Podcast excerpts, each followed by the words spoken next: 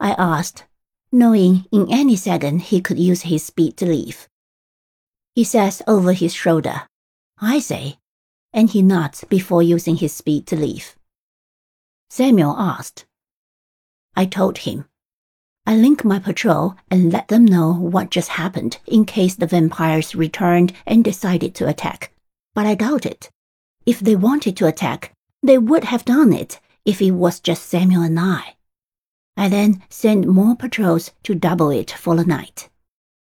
I ran back to the pack house. I greeted a few people, then headed up to my room and into the bathroom. I turned on the shower and undressed myself. I get in the shower, wash my body, and I let the warm water massage my muscles. After about 15 minutes, I got out of the shower.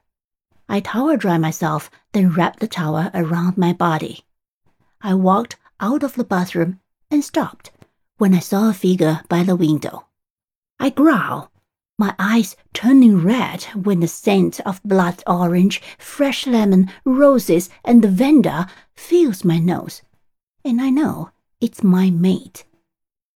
He turns and looks at me. His eyes widen when he sees me. Well, more like my eyes.